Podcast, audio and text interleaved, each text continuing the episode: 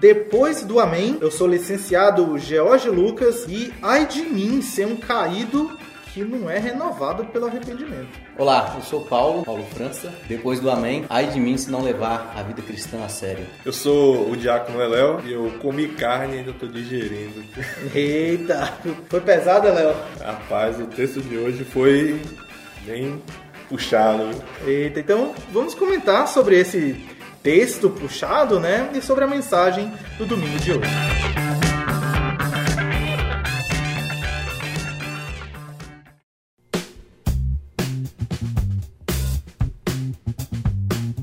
O texto do sermão de hoje foi Hebreus 6, do versículo 1 ao versículo 8. Hebreus 6 é um texto conhecido como um texto difícil, né? Alguns vão ah, se arriscar a dizer que é um dos textos mais difíceis da escritura. Bom, tem inclusive várias interpretações sobre esse texto, né? É aquele texto polêmico que alguns vão sugerir que o é que, que, o cristão pode perder a salvação, né? Alguns vão dizer que esse é um texto que calvinistas têm medo, né? Como se calvinistas tivessem medo de Bíblia, né? Já tô puxando pro nosso lado aqui. Mas é uma coragem muito grande, né? Fazer uma exposição dessa. O que, que você acha, Jorge, de como é que uma pregação expositiva ela é muito complicada de fazer, é muito trabalhosa? Então, a questão da pregação expositiva, cabe ao pregador o cuidado de tornar o texto, a mensagem acessível, né? Então, ele vai ter que estudar ali a fundo as implicações, os aspectos da teologia bíblica do texto e tornar isso de uma maneira acessível ao público. Então, o fato de ser um texto difícil torna esse trabalho necessariamente é, difícil, né? E hoje o que, que a gente pode falar assim, sobre o texto, sobre o sermão em si. Ele tem um, um tom mais teológico, mais exortativo, traz o que assim pra gente? É, eu, eu, eu, senti nesse sermão, sendo um texto que é uma continuação do que a gente comentou anteriormente, né? Ele tem ali a mesma a mesma pegada, né? Como o pastor disse, né? Disse que quem acompanha adolescente fala assim, né? Tem a mesma pegada ali do texto anterior, só que ele tem um tom muito mais de juízo, né? Quando ele uhum. traz a ideia de ser impossível renová-lo ao, ao arrependimento, crucificar Cristo novamente. O irmão anterior ele falava sobre é, nós desenvolvermos a nossa salvação, né? Pra... não sermos tardios em ouvir, né? Exatamente. E sempre que um, que um texto bíblico começa com, com essas preposições, ela já deixa a gente ligado no que foi falado né, anteriormente. Por isso, desse sermão, desse, desse texto, ele é um tanto quanto mais pesado do que os outros. Porque ele fala é, uma coisa que todo mundo concorda, vamos lá, vocês têm que crescer, desenvolver e praticar. Foi o que a gente ouviu, falou no último podcast. Mas o por isso dele tá uma ligação que fica mais difícil, é mais complicado você todo mundo aceitar isso. E beleza, vamos deixar de lado então agora os fundamentos, nós já estudamos os fundamentos e ele passa o fundamento como se fosse algo simples. E a gente sabe que não é tão simples assim. Dá a impressão até de um pouco de ironia do autor, pelo menos me soou assim. Ele está sendo irônico ao dizer os fundamentos da fé, o batismo. E tem lá tanta gente que fala que o batismo é por aspersão, imersão, mergulho. É ressurreição dos mortos, né? Coisas que não são, a, a nosso ver hoje, tão basilar assim, tão simples. São coisas que geram discussões, né? Geram credos inteiros a, a ser respeito disso. São coisas que é, faz parte desse, dessa alfabetização do cristão. Então, no sentido de ele saber isso, saber essas, esses, esses princípios basilares aí, né? faz parte da vida dele. Eu creio também assim que um cristão ele que domina bem esses ensinamentos, né? Fala sobre fé, sobre arrependimento, fala sobre é, imposição de mãos, né? Do versículo 1 ao versículo 3, fala sobre é, que mais a ressurreição, sobre é, juízo eterno. Juízo eterno. Então, são coisas que deveria ser está na nossa ponta da língua, né?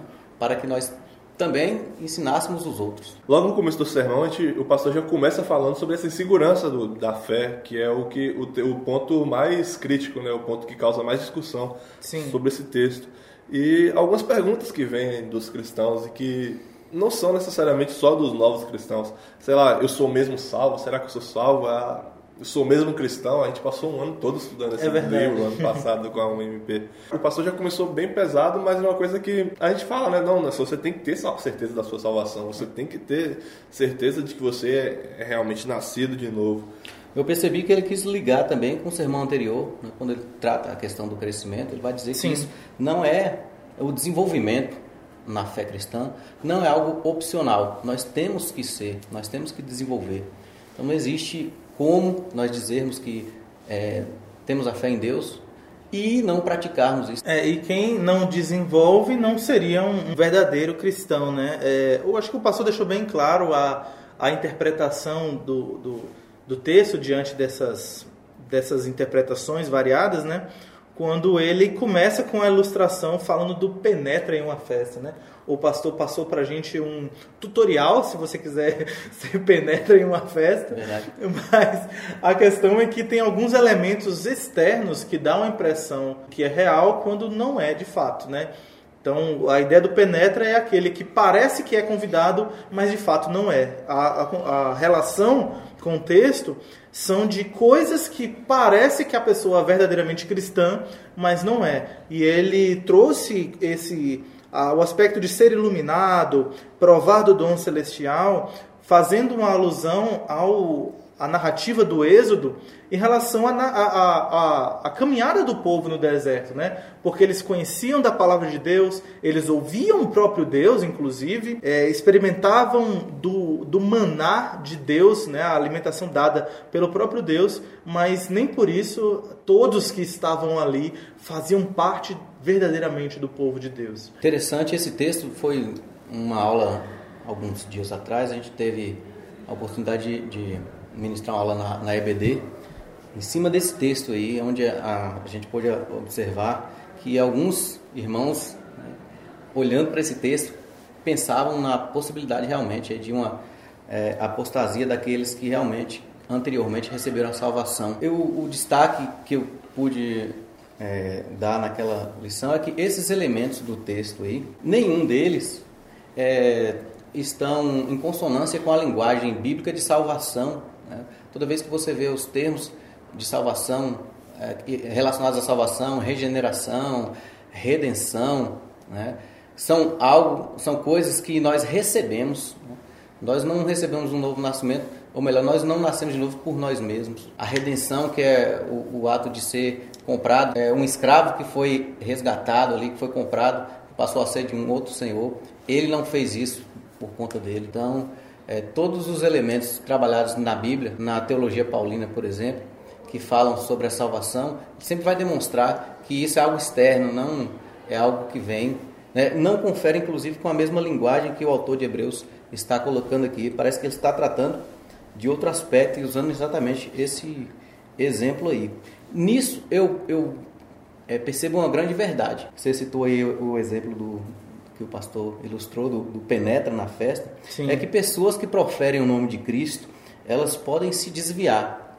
É, pessoas que professam o nome de Cristo. Porque Sim. o simples fato de professar o nome de Cristo não te garante realmente. Você falar isso você... é como se você estivesse dando poder para a pessoa que falou. Não, agora que você disse, eu aceito Jesus Cristo como meu Senhor e Salvador, você está dando poder a Ele da salvação. É. Né? Não é o simples ato de falar que faz o crente. Né? Interessante que ele usou o exemplo de Saul, lá do Antigo Testamento, o primeiro rei, provou do Espírito Santo. Profetizou, né?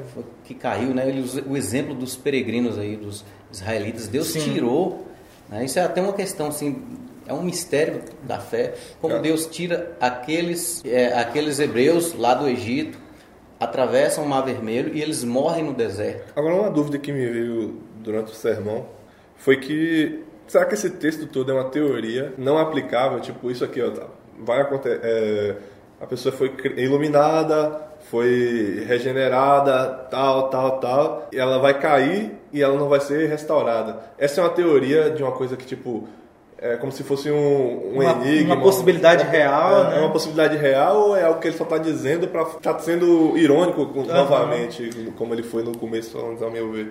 É, é, é a interpretação de alguns, né? Inclusive, o, o R.C. Sproul, a interpretação dele é possível ser encontrada no livro uh, Eleitos de Deus, uh, eu acho que é esse o nome, mas certamente tem no Somos Todos Teólogos, quando ele comenta sobre um dos pontos do calvinismo da parte de perseverança. A visão do Sproul é que o autor está aqui é, exagerando, então tem um tom de hipérbole mesmo, de exagero. Uh, ele chega a dizer: ah, vocês estariam crucificando a Cristo novamente, né? o que é, é o absurdo dos absurdos, mas ele usa essa linguagem para chocar os hebreus, para que eles é, não voltem às antigas práticas. Né? Que não seria uma interpretação totalmente nova, até porque quando você volta para o texto anterior, ele fala como se na igreja só tivesse o bebê ou o, o mestre. O bebê ou o mestre, é. é, então tem, tem ali um sentido, né? Só que, como Paulo colocou aqui, né, e também o que a gente viu na mensagem, a, a interpretação do pastor é mais no sentido de que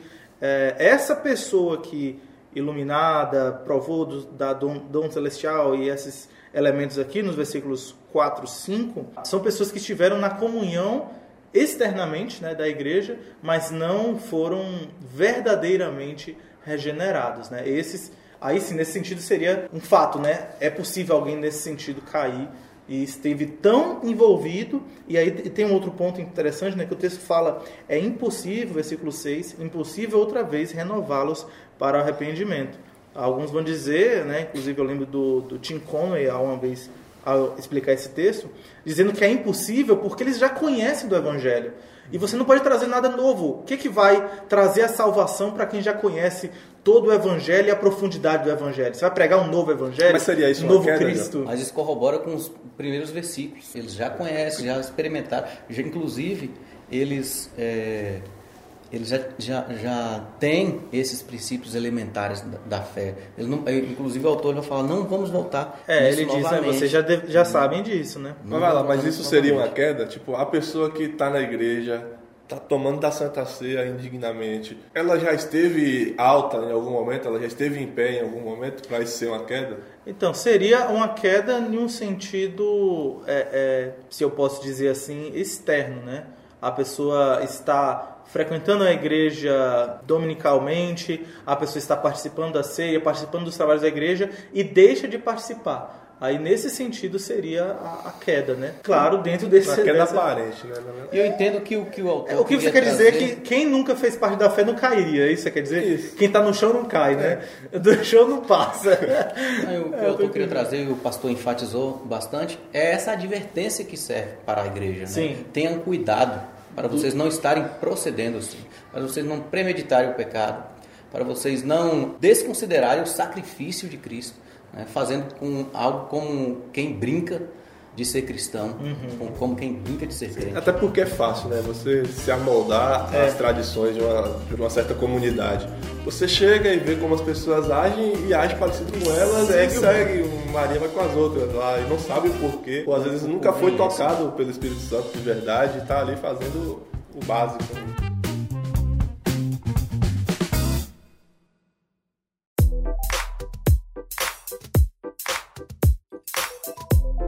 Então, o que que fica de, de lição para a gente, né? Para a gente concluir.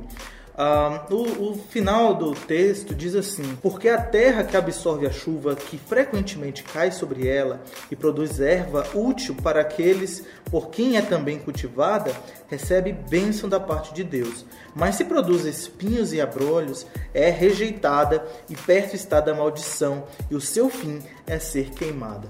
Acontece que todos aqueles que fazem parte é, é, da rotina da igreja, do envolvimento com o ministério da igreja, são terras a serem regadas, né? Todos estão sendo regados pela palavra. Acontece que, de acordo com esse texto, alguns vão dar bons frutos e outros darão espinhos e abrolhos. Então, cabe a nós, né, essa foi uma aplicação que o pastor colocou, avaliarmos o nosso coração, sondarmos o nosso coração para ver até que ponto estamos sendo sinceros cristãos, que estamos dando bons frutos para a glória de Deus, ou se estamos apenas, ah, como Maria vai com as outras, né, como Léo citou, ou dando espinhos e abrolhos, ou seja, ah, sendo cada vez mais repulsivo no meio do povo de Deus. Deus conhece os nossos corações, né? Tipo, você pode até se enganar, você pode se auto-enganar e chegar no enganar dia os outros né? e falar, Senhor, mas eu tava lá na igreja, eu tomei ceia. É. Verdade, nós podemos fazer esse autoexame e perceber se realmente nós estamos de fato cumprindo com esse papel aí dessa semente que germinou no solo, que foi cultivado pelo próprio Deus. Né? O pastor ainda fez meio que uma paráfrase de Paulo, né? aquele que, que, começou a boa obra, né? aquele que pertence ao Senhor, que começou essa boa obra, né? é como aquela semente que germinará. Uhum. Então esse solo que é preparado por Deus, né, a semente ela sempre vai germinar. Sim, e a semente é uma só, né, Paulo? O que vai fazer brotar ou não é o, coração ter sido preparado pra, para o crescimento. Solo, né? Bom, então é isso, gente. É, a gente encerra aqui mais um programa. Espero que você tenha sido edificado, estimulado a pensar sobre a sua fé, avaliar a sua fé e considerar sempre que depois do Amém a nossa vida segue e a gente deve sempre buscar avaliar e servir ao nosso Deus com sinceridade de coração. Desenvolver na fé não é algo opcional. Reflita nisso, reflita nessa palavra.